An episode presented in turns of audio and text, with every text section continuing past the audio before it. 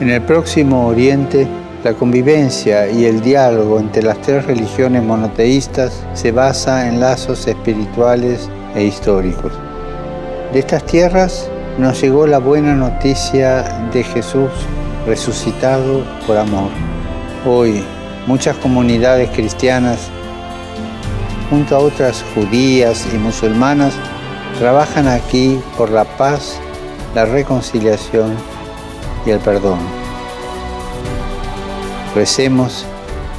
Para que en Oriente Próximo nazca un espíritu de diálogo, un espíritu de encuentro y de reconciliación.